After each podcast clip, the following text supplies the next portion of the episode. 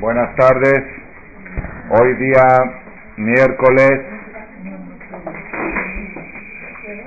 miércoles 19 de Iyar 34 del Omer, 34 del Omer que son cuatro semanas y seis días del año 5769 de mayo 13 de mayo del 09 Moray de Rabotay apenas ayer fue la fiesta, la gran fiesta de Rabbi Shimon Bar Yochai, el día en que se suspende el luto del Omer, ya tenemos bodas, mañana hay un compromiso, la semana que entra hay bodas, casamientos, con música, con simja, como me dijo una, un hermano mío, me dijo, mira cómo Akadosh Baruj quiere al pueblo de Israel, a menos aquí a los de México, y no permitió que la epidemia suspenda ninguna boda. Es impresionante ese, ese mensaje. Baruch Hashem porque no, porque tocó en fechas que de por sí no hacemos boda. Entonces, eso es una grandeza de Borolam. Ayer fue un día muy especial en Rabbi Shimon Bar en Mirón. Habían, se calculan 600 mil personas algo impresionante lo que es, vi un video, los bailes, la fogata, el encendido de luminarias allá en la tumba misma de Rabbi Shimon Bar Y también les voy a comentar, no sé si ya, comenté, conté lo de Jalad, esa no la conté porque, ok, el jueves pasado fui a rezar Minjay Arbita a un lugar me encontré con una persona que está diciendo Kadish, Leilun de su papá, está en el año de su papá, que vivamos todos muchos años. Él me contó lo siguiente. Dice, hoy en la mañana fui a decir Shahrit a un knis y me encontré con, una, con los hijos de Jajam Sedka Harari de la comunidad Haladi, que fue rabino de la comunidad Haladi, dijo 50 años, los hijos están diciendo Cádiz esta semana por el año. Había tocado el año cuando falleció Rabsetka, el que se acuerda, había tocado en la, semana del Agba Omer y fue un, una levaya impresionante el Maguen David, la única vez en la historia que vimos el cajón de muertos al lado del Lejal. Así, así es cuando es el jajam principal de un jajam grande, se mete el cajón al lado del Sefer Torah, los dos cajones juntos, así, así, para decir que este promovió la Torah que está escrita aquí que iban todos muchos años para Refuah llama Jaime Bernina, Refuah Shema Jaime Rahamim Margarita Margarita y Rilkaba Java Zuara. La señora Jaya Solange Silvia, Argentina. Entonces, los hijos de Jajam cerca están diciendo Kadish, no sé si ya terminaron, el jueves pasado estaban diciendo Kadish, y se encontraron ahí, y le dijo el hijo de Jajam cerca, el mayor le dijo a esta persona, te voy a contar lo que mi papá me contaba de tu abuelito en Halab. Tu abuelito en Halab tenía un tambor, un tambor especial que hacía música una vez. ¿Y para qué sirve ese tambor? Dice así, así le contaba el papá, Jajam Setka le contaba a sus hijos del abuelito de esta familia. dice, el señor, pues yo creo que puedo decir el nombre porque no tiene nada. El señor es este, el señor de Halab se llamaba Musa Saba. Musa Saba, señor Moisés Saba, el abuelito de Moisés Saba, los que ustedes conocen, el papá de todos los Saba, pero en Halab. Dice que él tenía un tambor y al otro día de Pesa, en Isruhad, al otro día de Pesa, salía con el tambor por las calles y se le acumulaba un grupo de personas y tomaban una carreta, una caravana, iban de pueblito en pueblito, se iban juntando más personas, una expedición de Halab y llegaban el día del Akbaomer a Rabbi Shimon Bar 400 kilómetros iban o caminando en burro, en carreta, como se acostumbraba en ese tiempo, y el tambor era para, ya están pasando la caravana de los que van a Rabbi Shimon Bar desde el otro día de Pesach hasta el Akbaomer. Quiere decir que esta costumbre es una tradición muy fuerte de muchos años, y ayer recibí un mensaje, recibí un mensaje por, por email del nombre de Rabbi Yosef, que dijo que el día este del Agba Omer no solamente representa el aniversario de Rabbi Shimon Bar Yochai, sino es el día en que Rabbi Akiva, después de haber perdido a sus 24 mil alumnos, volvió a abrir una nueva yeshiva de cinco alumnos. Cinco alumnos, que de esos cinco alumnos es la Torah que tenemos hoy. Un rabino que construyó una yeshiva durante 24 años, que estaba acostumbrado a dar conferencia a 24 mil, no tenemos idea de lo que estamos hablando, es 24 veces el Kinis Magen David lleno, el Jajam daba conferencia todos los días, tenía alumnos, yeshiva, que de repente vamos a la clase, hay cinco alumnos, nada más de la locura, al manicomio tenía que haber llegado el Jajam volvió a empezar de nuevo el día del Agua Omer y de ahí es la Torah que tenemos y eso demuestra que por más fuerte que sea la caída de la persona, siempre tiene la oportunidad de empezar de nuevo. El día del Agua Omer. La yeshiva estaba, de la Vía Kiva, estaba en un lugar que se llama Yavne. Yavne que es por ahí, por ese lugar donde no destruyó, aunque se había destruido ya el templo, pero no destruyeron la ciudad no, ya no dejaban entrar a Jerusalén. Pero la ciudad de Yavne, por petición especial de Ojalá Zakai, no se destruyó, al menos por un tiempo, y ahí estaban los alumnos de la Vía Kiva. Moray de la Botay, voy a empezar esta conferencia de hoy con una cosa que dijo Rabbi Shimon Bar Yochai, mencionando algo en nombre de él, que dijo, y sacando un mensaje, esta charla va a ser como un complemento de la charla de la semana pasada, ya que la semana pasada quedó la grabación incompleta, no se grabó, se interrumpió la grabación y también faltó desarrollar un poco más el tema. Hoy lo vamos a concluir con la ayuda de Boreolam. El Talmud, en Masejet, tratado Megillah. Hay un tratado del Talmud que se llama Megillah, es el número 10 del tomo del Talmud.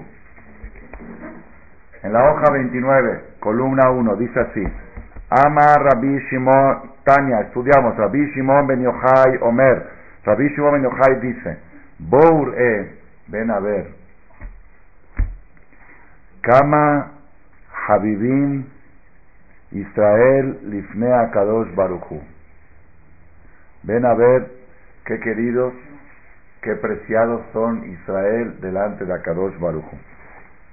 ¿Dónde se ve el cariño que tiene Israel con Akadosh Baruchu? Makom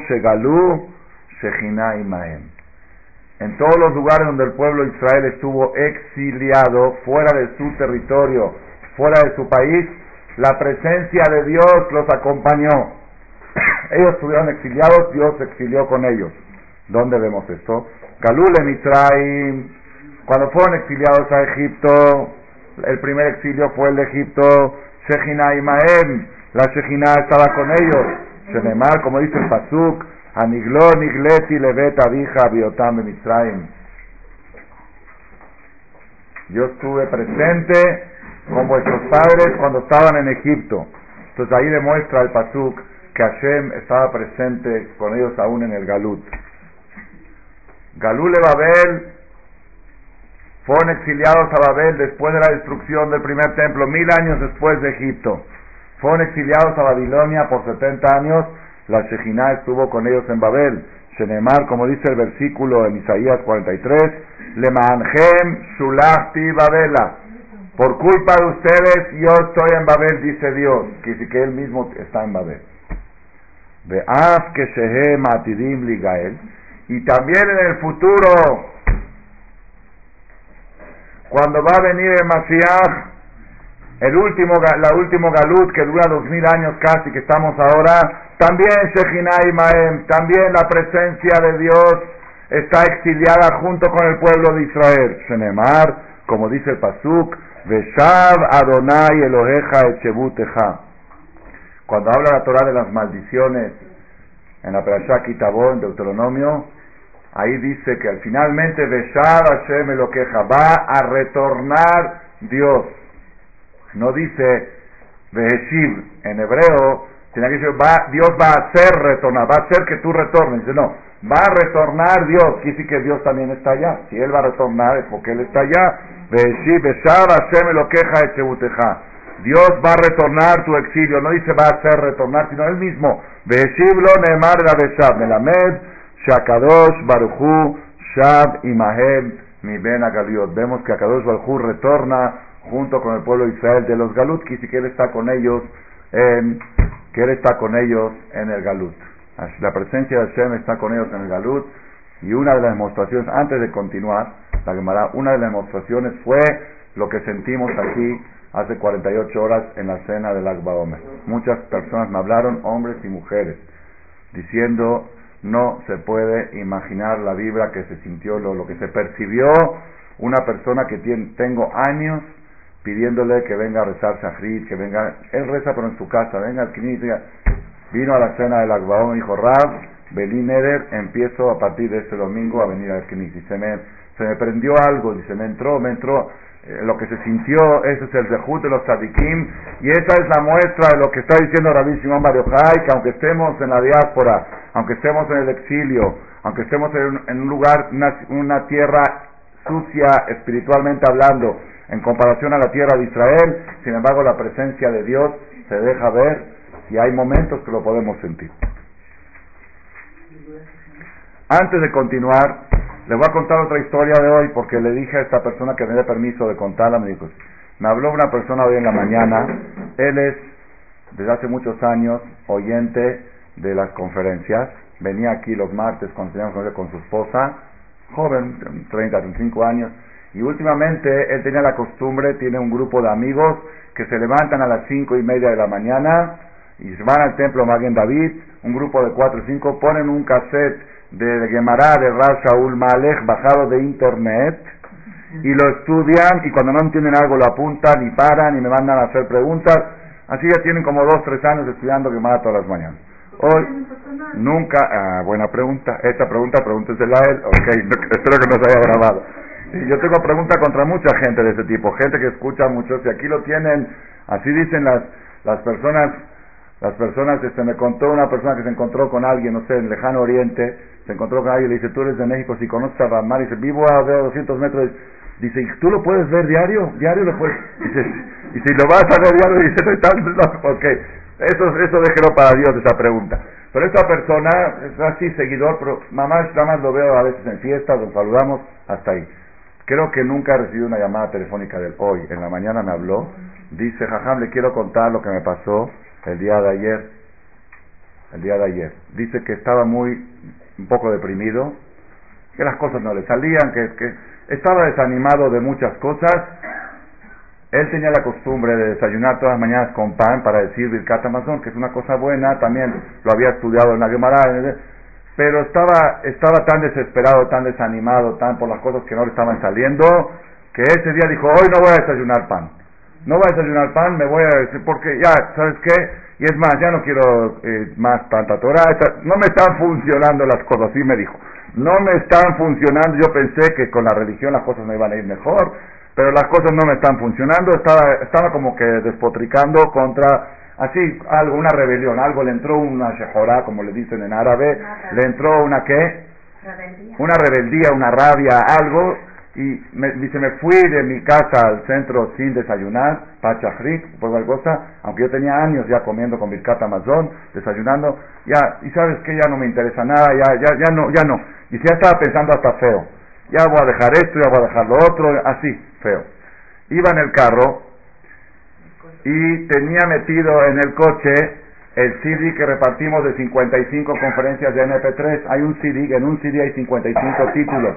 Lo repartimos en el mes de Nissan, creo que todavía lo tenía metido ahí. Me dijo él, si no estuviera metido yo no lo prendía porque estaba en rebelde. Pero ya que estaba puesto, creo que hasta se prendió solito. Cuando encendió el motor, se encendió solito. A ver si necesita ayuda ahí la señora. ¿Está bien? En la espalda. Ya.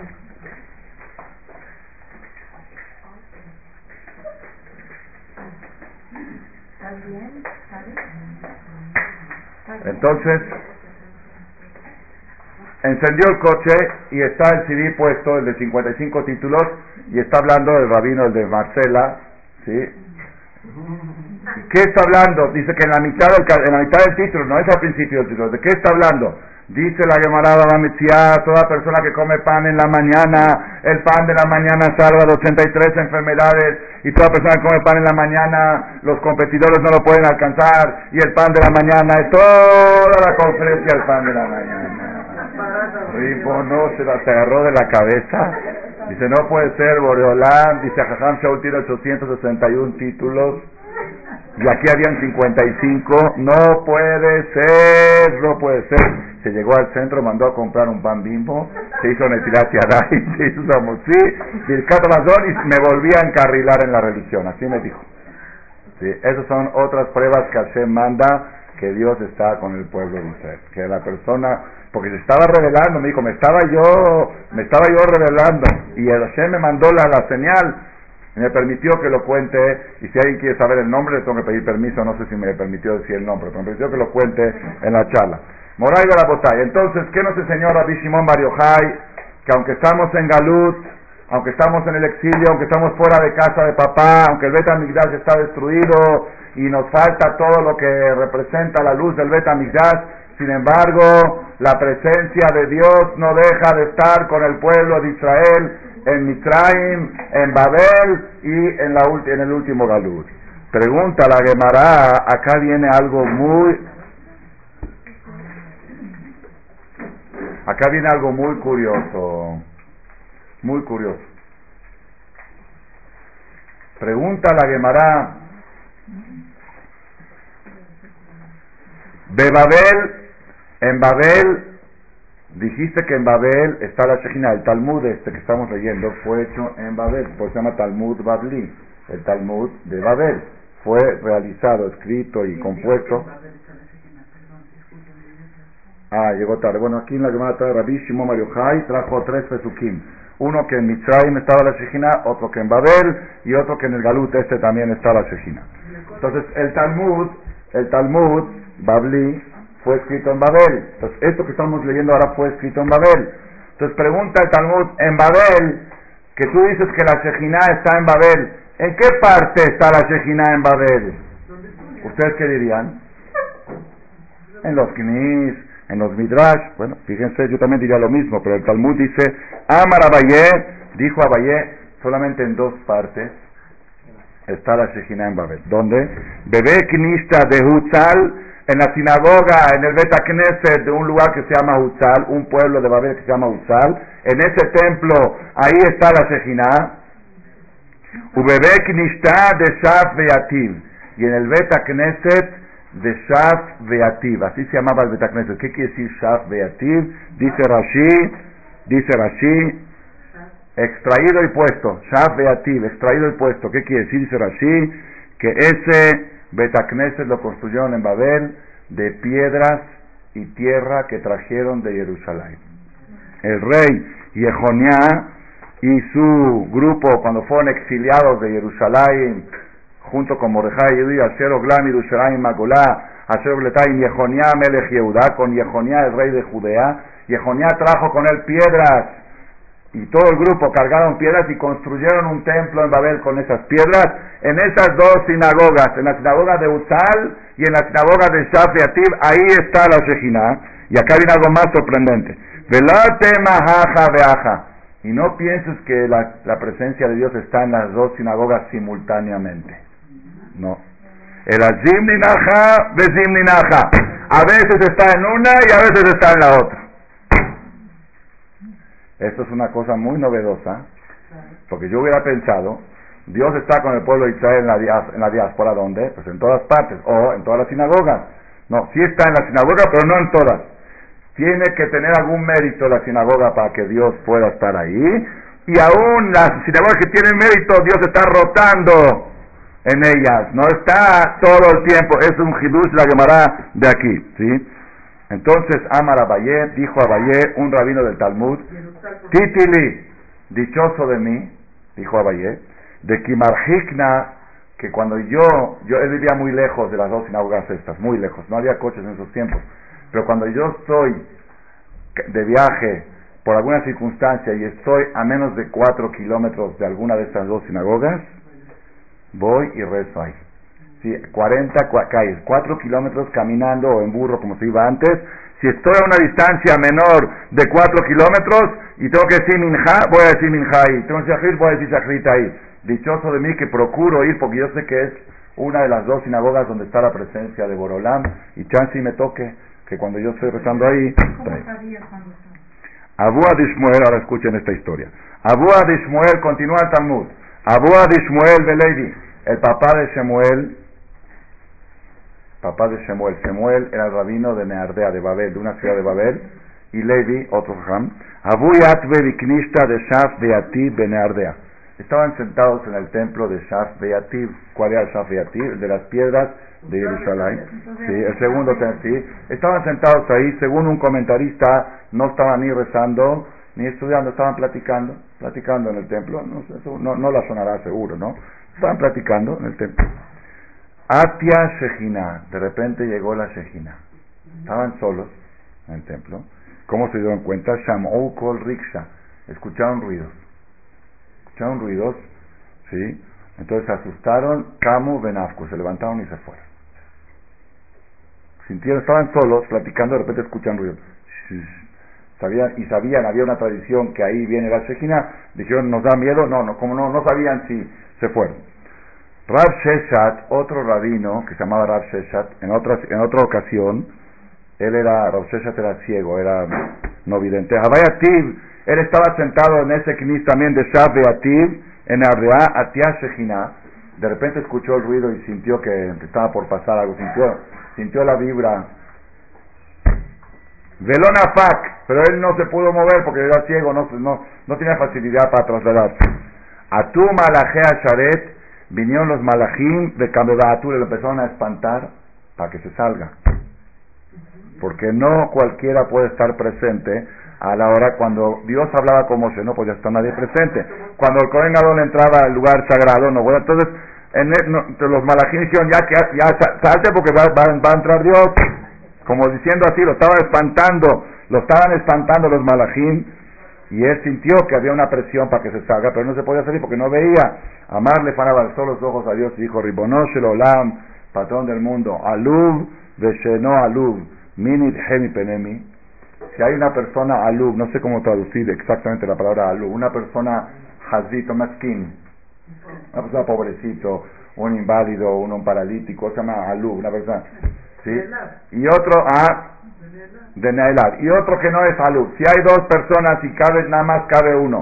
¿Cómo dicen? Primero quién, primero los enfermos, primero los niños, cuando hay que salvar a alguien o cuando hay una situación, primero son los indefensos, los más entonces dijo Dios, el indefenso y el defenso, ¿quién está antes? ¿Verdad que el indefenso está antes? Le dijo a Kadosh déjenlo, déjenlo. Y ahí él tuvo el dejud de estar presente cuando vino la Shejina, pero era ciego y no podía ver lo que estaba pasando. ¿Ok? Continúa el Talmud, continúa el Talmud en Masejet le mikdash me'at, es un versículo en Ezequiel 11 que habla de después de la destrucción del templo, dijo Dios, voy a hacer un mini mikdash, mini santuario, mikdash meat, mikdash chiquito, mikdash meat. ¿A qué se refirió esto Dios? Amarabit hak, elu bate kenesiot, ubate midrashot shebebabel. Son las sinagogas y los beta midrash, las casas de estudios que hay en Babel, son mikdash meat. Verab Eliezer Amar Ze Bet Rabbenu Shebebabel. Él dice no, no se refiere a toda la sinagoga, sino a la casa de Rabbenu. No sé quién es Rabbenu, un rabino grande, Betrab, la casa del Rab, que era el más importante de Babel. Darash Raba, Rabá, un rabino del Talmud, hizo un darush. May Dichtiv, que es lo que está escrito en el Salmo 90, que lo hizo Moshe Rabbenu, que dice Adonai Maon Ata Italanu Bedor Vador. Dios, tú eras una morada para nosotros en todas las generaciones. ¿No es cierto? No en todas las generaciones hay templo donde está la morada de Dios. Él dice acá, Elu bate kenesiot, ubate mirashot, los knis y los betamidrash.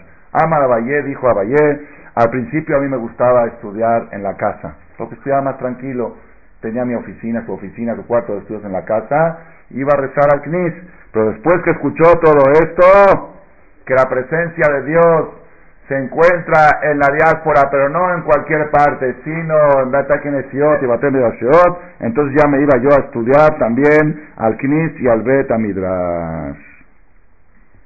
¿Ok?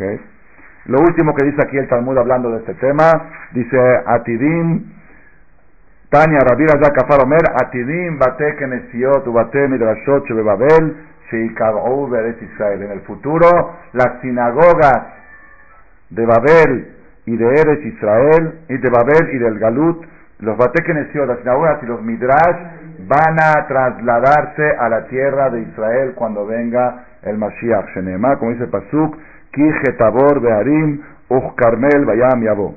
Sí, trae aquí un Pasuk, sí, que las, sinagogas van a trasladarse a Eres Israel cuando venga el Mashiach. Pero hay una cláusula un poco dolorosa, que la aprendí ahora por primera vez. Dicen, aquí traen pruebas de que únicamente aquellas sinagogas que estaban funcionando a la hora que venga el Mashiach. Las sinagogas que fueron destruidas en Polonia, en Alemania y esto, no. Es decir, sinagogas funcionables, funcionales. el templo de Córdoba, si no está funcionando ya como templo, ese no va a subir a Israel.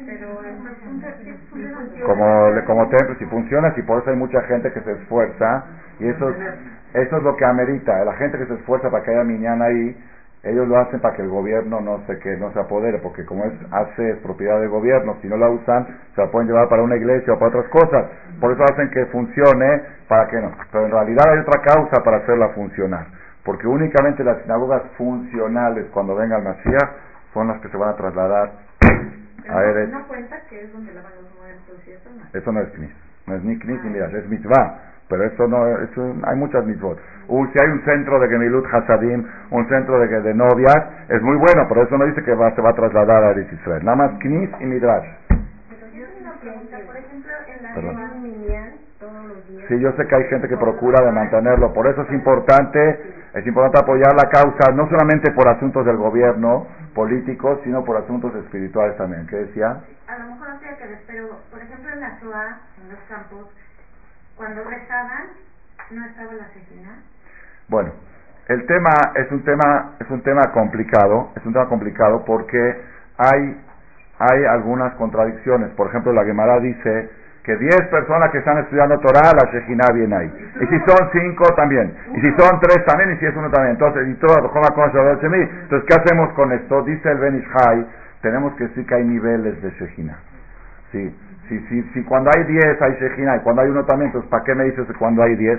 Se ve que el nivel máximo de Shejina, cuando hablamos nivel de Shejina, es un nivel competente con el nivel que había en el Beta Migdash.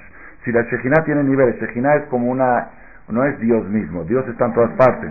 Dios me lo cosas. Estamos hablando de una, una, una emanación, una chispa, algo, algo que se puede percibir, algo así, ¿me entendió? Algo que una, no es, no es, este, es algo, la Shejina es algo cabalístico, difícil de, de expresar, pero tiene niveles, tiene intensidad. Entonces la intensidad, la intensidad, si una persona se siente a estudiar Torah en su casa, también hay una intensidad de Shejina, pero no tiene nada que ver si son tres o si son cinco o si son diez, es un nivel mucho más alto.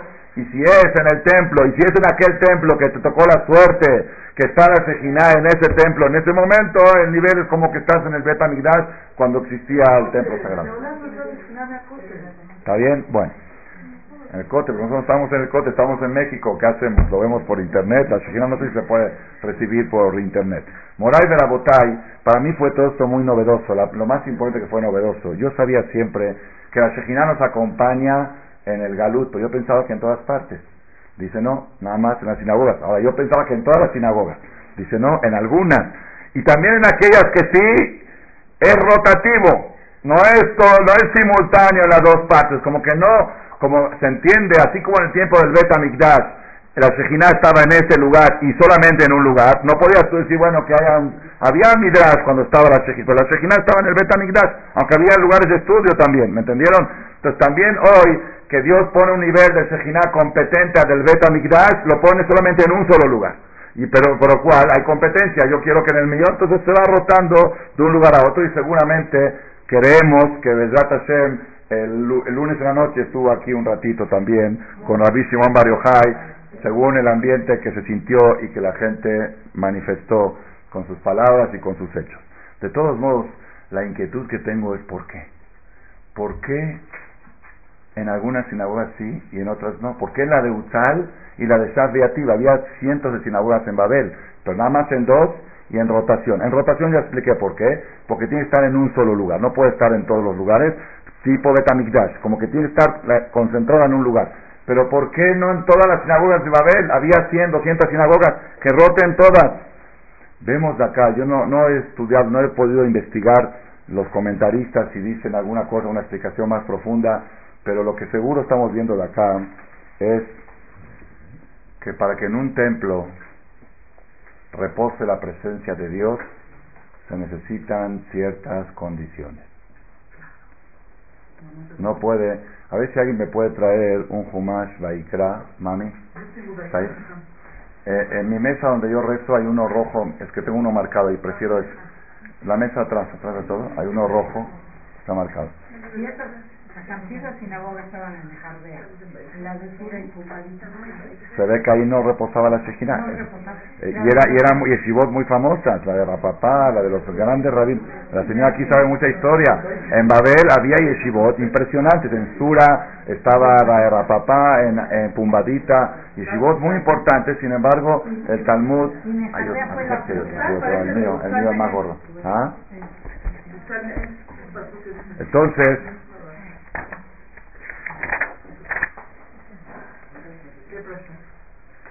La perashá que se va a leer la próxima semana dice,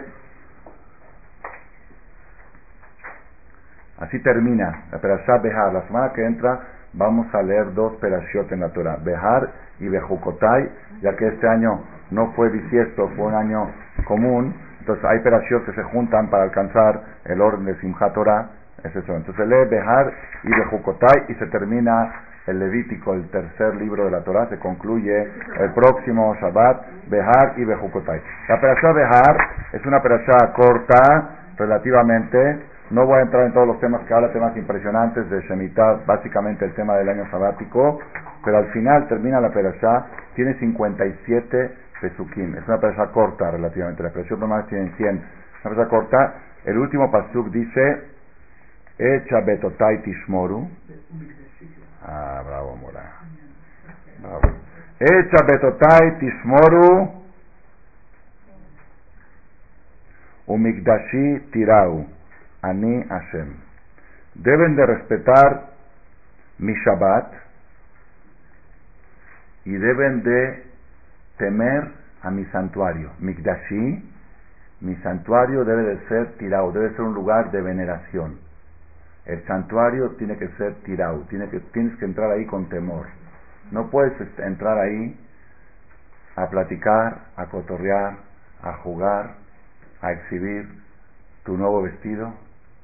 Mikdashi tirau. Mi santuario tiene que ser con veneración.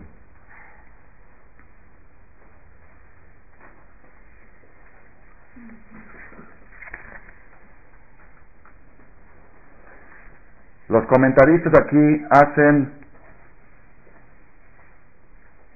voy a leer un comentario del Forno. El Siforno dice, ¿qué tiene que ver el Shabbat con el Mikdash? ¿Qué tiene que ver el Shabbat con el Mikdash? Shabbat, Shabbat, respetar Shabbat es una cosa y el santuario es una cosa. Yo diría que en Shabbat es el día que toda la gente va a la sinagoga, por eso hay que decirle, es importante cuidar Shabbat y ir al templo en Shabbat, pero cuídate de lo que platicas ahí y de lo que hablas. Pero el Seforno, miren lo que dice el Seforno, es un comentarista que estuvo en Italia hace 600 años. Dice así: Echa betotai tishmoru. El Shabbat tiene que cuidar. Y el santuario tienen que venerar. ¿A qué santuario se refiere? Podemos decir que el santuario del Bet Amigdash de Jerusalén. Dice así. El Shabbat tienen que cuidar cuando cuando está el Bet Amigdash o cuando no está siempre. Entonces, aunque no haya Bet Amigdash, hay que respetar Shabbat, ¿verdad o no? Dice, así como el Shabbat lo tienes que respetar siempre, también el santuario, Ashebud, también en la época del exilio, debes de respetar el santuario. ¿Cuál santuario si ya no hay? Dice acá, Amekomot, Amekudashim Bagalut. Los lugares, los santuarios que tenemos en la diáspora, Bate Kenesiot, Ubate Midrashot, son las sinagogas y los lugares de estudio de Torah, Afalpi Shehare Betamigdash. Aunque está destruido el Betamigdash que hombró, como dice el Pasuk, los santuarios de la diáspora se llaman santuario en, en miniatura, como explicamos antes, mini santuario. Entonces aquí aprendemos este, ¿sí? este hidush, en la perashá de la semana, que coincidió con la conferencia que estamos dando ahora, que hay mitzvah de respetar los santuarios aún después de que el santuario principal está destruido. ¿Y esto por qué? Porque la presencia de Dios acompaña al pueblo de Israel en el Galut. ¿Y en qué lugar? En el templo. Tenemos que hacer sinagogas para que Hashem pueda morar en ellas. Y hay que merecer, para que merezcas, aparte de otras cosas, que hay que hacer las cosas bien hechas, como está escrito en la Lajá, todo, pero tiene que cuidarse la santidad del lugar.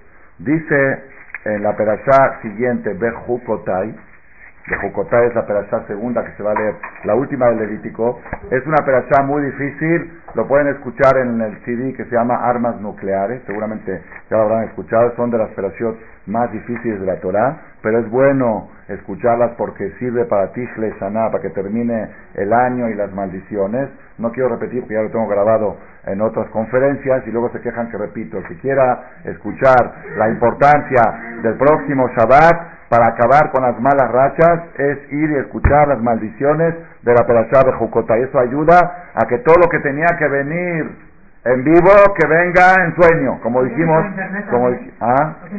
claro, hay 861 conferencias por internet, se llama que termine el año y sus maldiciones, así se llama, hay otra que se llama ama los reproches, y hay otra que se llama armas nucleares, las tres más o menos es el mismo tema, pero en esta perashá hay una parte que dice, cuando Dios habla de, de las cosas duras que van a pasar, físicamente, enfermedades, epidemias, todo eso lo hable, ¿no? si es que no van a obedecer la palabra de Hashem, hay un pasú que dice,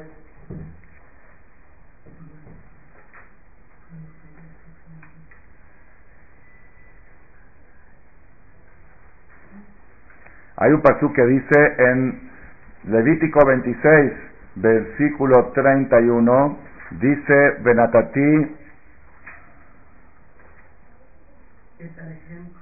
Ah, Barminan, sí. Ajá. et Arechem Jorba. Pondré a vuestras ciudades en ruinas, Barminan. Vashimoti et Migdeshechem. Y haré desolar, desolaré vuestros santuarios. Los santuarios quedarán desolados, en ruinas, destruidos. Velo haría. Dice el Mishnah Brura no tengo aquí el libro para decir exactamente la referencia, que está escrito en los Sefarim, Akedoshim, de Kabbalah, muy profundos. Que por el pecado de que la gente platica en las sinagogas, pláticas triviales, cosas que no están relacionadas con el rezo, vienen Goim y destruyen esas sinagogas. Y las queman. Y uno dice, pero ¿cómo puede ser que quemar una sinagoga?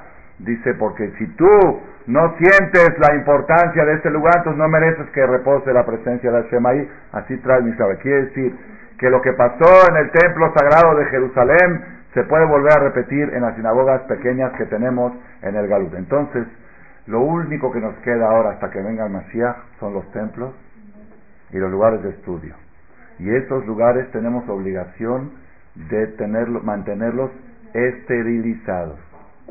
En los lugares más puros que hay en el mundo son las cuatro paredes donde se hace tefilá. Estas paredes aquí atrás que ustedes están viendo, y es, ¿cuántas Torah ha escuchado estas paredes? A ver, diga señora Puela, ¿cuántos años tiene viniendo aquí? ¿Cuánta Torah ha escuchado?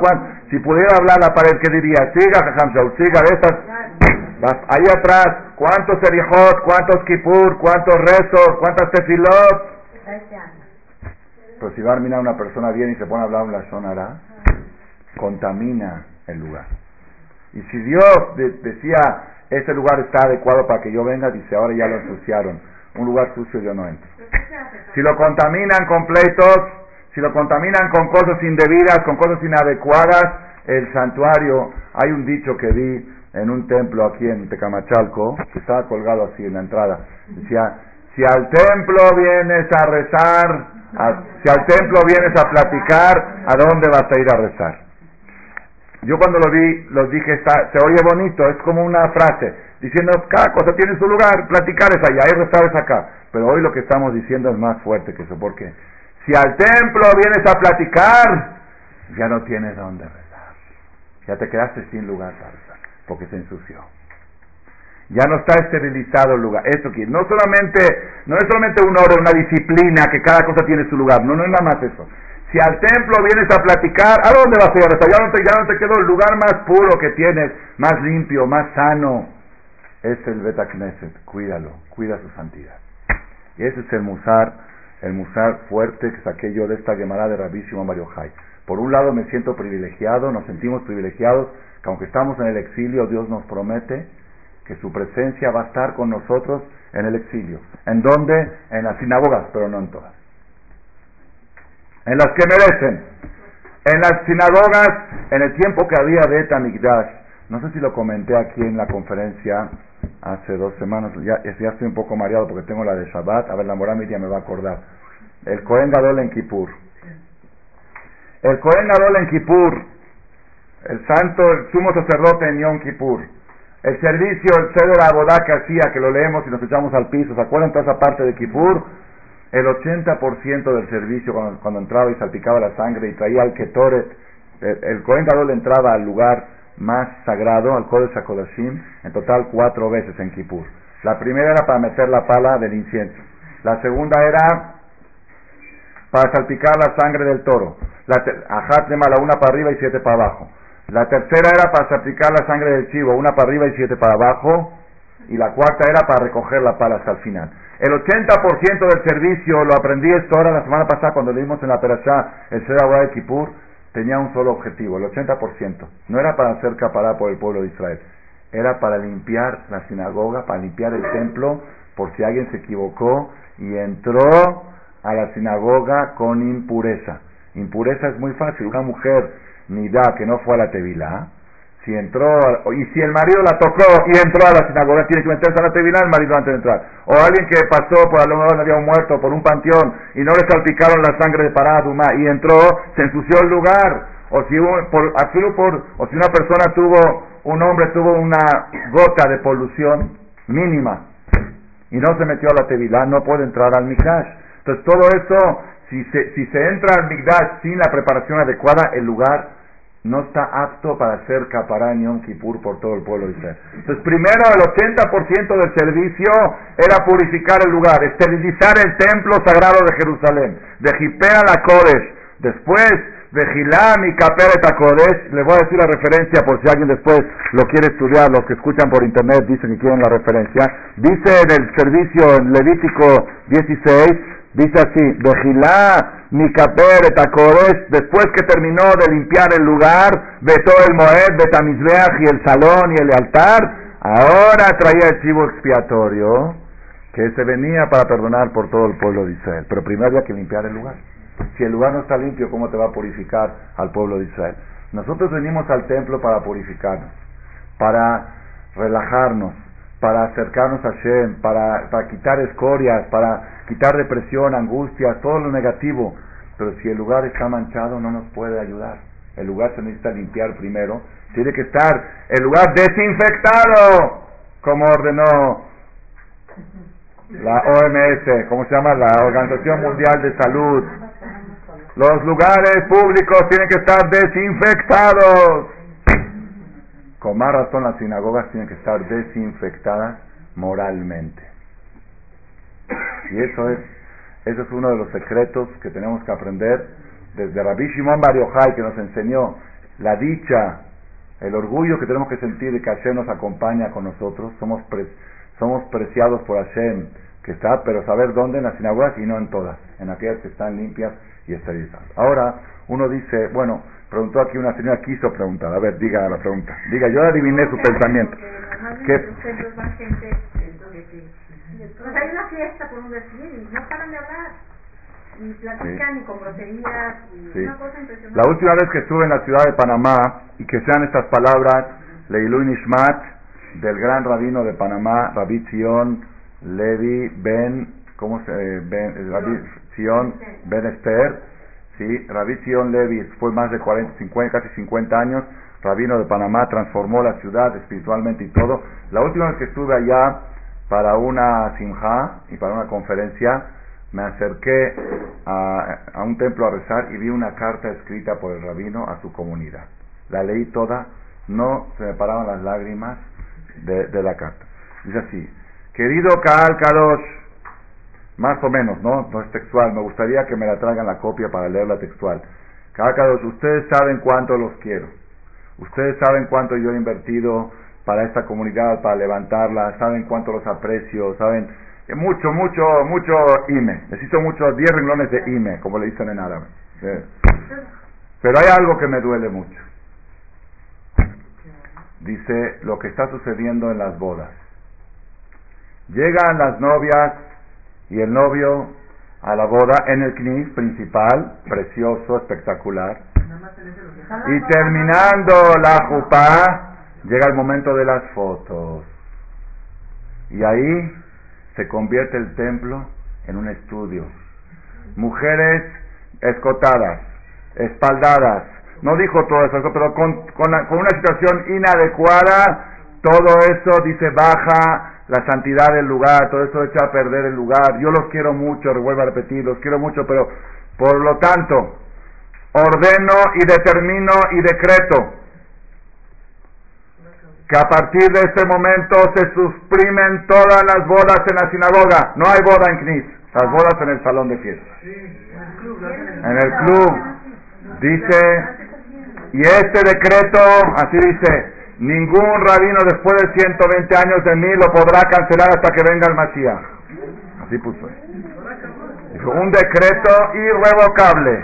Hasta que venga el Mashiach, así puso, este decreto va a perdurar. En esta ciudad de Panamá no hay bodas en la sinagoga.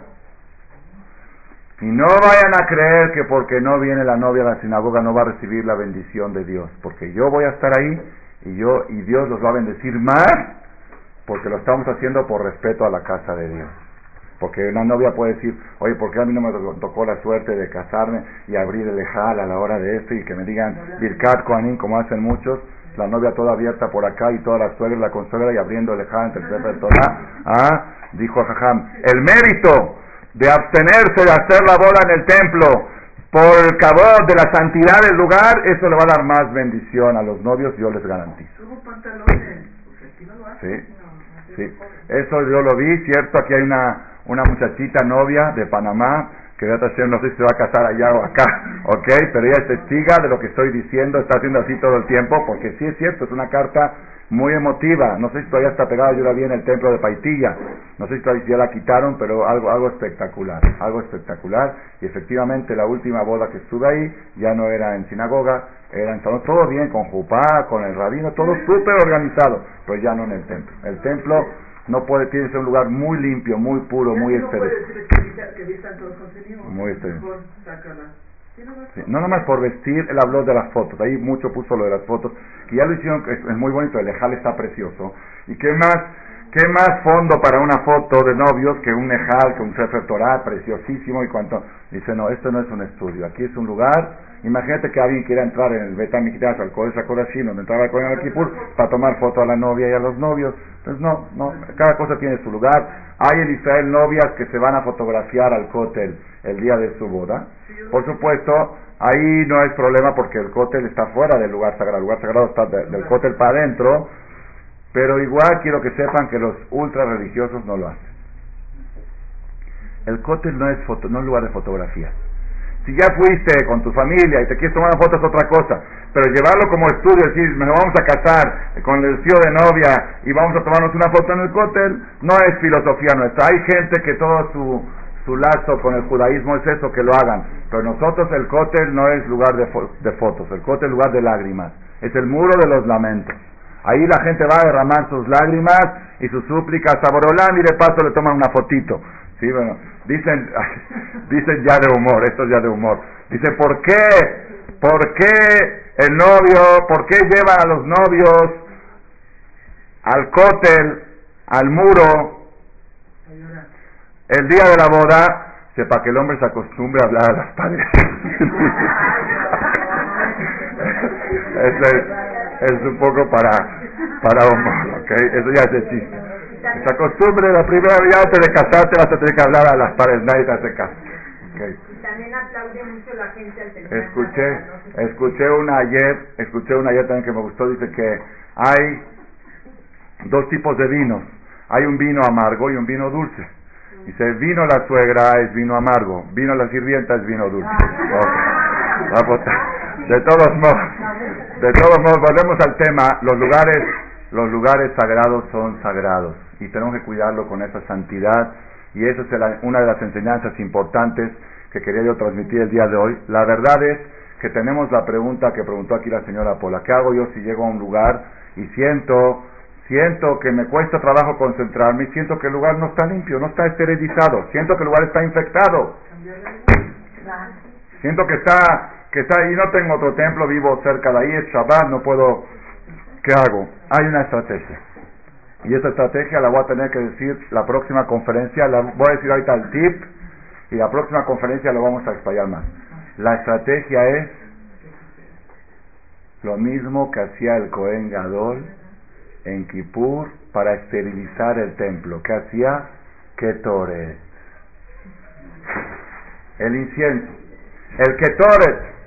Las once especies del Ketoret que se sacrificaban, esas tenían la facultad de despejar el ambiente, de limpiar el lugar. Por eso dice el Zohar Kadosh que lo voy a traer, de la próxima semana. Y con esto tengo una causa más para que Hashem nos dé vida mucha vida a todos, una semana más. Todos, a todos los que estamos presentes, que se quedan picados, dicen Hashem, dame salud para poder venir a la conferencia la próxima semana. El Zohar Kadosh dice que el Ketoret hay que leerlo antes de Shachrit y antes de Minha. ¿Por qué? Primero se limpia el lugar y luego se reza. Primero se despejan las malas vibras, las malas cosas.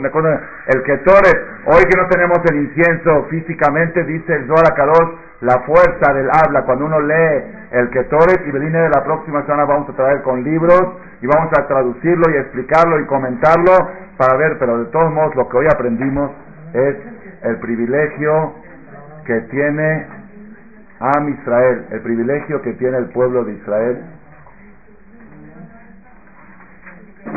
que aunque estamos en la diáspora, aunque estamos fuera de casa de papá, Papá prometió que Él va a estar con nosotros en la diáspora. ¿Dónde? En los Batekenesiot. ¿En qué Batekenesiot? No en todos, en algunos. ¿De qué depende? No dice el Talmud. Yo doy mi interpretación con la perashara. Depende de qué tanto logran mantener el templo limpio, desinfectado, esterilizado. De eso depende la Shejinat que va a en el Beta Knesset y en el Beta Midrash. Y si tú quieres Bezat Hashem, que los Batekenesiot, me acuerdo una vez en un rezo de Kippur, había una persona que estaba aquí, que no viene todo el año, pero vino en Kippur, un muchacho un poquito así, con el pelo largo, un poco se ve que de reventón, pero le, entró, le entró al Kippur de Marcela, no es fácil entrarle al tren de Marcela, el que sabe, aquí es este todo muy lento, todo muy, muy, muy, muy, muy intenso, muy intensivo. él estaba, él estaba aquí y a la hora de contestar el Rahum Behanun en Selijot, así dijo el que sentía que las kelipot, que las cáscaras de Tum'a que tenía, se le iban explotando y saliendo. Así sentía él a la hora del rezo de Kippur y que en un momento dado le dijo a su compañero que lo trajo, le dijo, oye, esto todavía tiene un nivel más porque yo ya no puedo. Así le dijo, hay algo más que esto porque ya no puedo y si ya me siento que si ya un poco más, ya se me va a desprender el cuerpo, me voy a convertir en alma. Esos sentimientos son los que tenemos que buscar en la sinagoga. Una sinagoga que te puede dar eso, ahí tienes que acudir, ahí tienes que asistir. Por eso vamos a procurar, a, proponernos, a partir de esta perashá de la semana que vamos a leer, donde dice, cuiden Shabbat y cuiden la santidad del santuario. Vamos a procurar comprometernos. No sé si ustedes notaron que a raíz de la pandemia que hubo en México, digo que hubo porque creo que ya es cosa del pasado, porque Rabbi Shimon Bar interrumpe, a menos para el pueblo Israel interrumpe todo, pero una de las cosas que estipularon los hajamim de, de corregir, de mejorar, como Baruch Hashem en México es especial en eso, en despertarse rápido cuando, como dijo el presidente Felipe Calderón, que supo, hoy dijo el, ayer dijo el presidente, que él supo, el, gobierno supo reaccionar. a tiempo y evitó con esto, no sé, 85 mil muertes, algo así dijo el gobierno. El gobierno supo reaccionar a tiempo, la comunidad judía de México supo reaccionar a tiempo. Hicieron, la misma semana que empezó la pandemia, una reunión de mil personas en Maguen David para hacer Teshuvah. Y una de las cosas que pusieron es cuidarse del cabot de la sinagoga. Todavía está impreso y que quiera verlo puede ver ahí afuera. Seis, siete cosas que pusieron de leer tantos capítulos de Teilim. Y otras cosas que pusieron es cuidar el cabot del templo. ¿Por qué? Porque nuestro único refugio es el templo. Y si ese refugio está contaminado, entonces ¿a dónde vamos a ir a rezar? Si ahí vas a platicar, ¿a dónde vas a ir a rezar? Entonces vamos a proponernos a Hashem continuar con ese mensaje y ir cada vez reforzando más. Y uno puede decir, pero yo no puedo arreglar el mundo. Esta conferencia para que la escuchen dos mil, tres mil personas que van a las sinagogas. Es comprobado, Baduk Umnuse, revisado y comprobado, que una persona que decide cuidarse en esto contagia positivamente a los al lado. Dice, perdón, yo en el templo no platico, si quieres platicamos afuera. Si empieza uno más y uno más y uno más, van a ver con el tiempo cómo se va a hacer un ambiente de ese tipo y cuando sientes que está contaminado lees el Ketoret, como lo vamos a explicar la próxima semana, leemos el Ketoret y despejamos el ambiente para que nuestros rezos suban directamente a Shamaim. Amén, que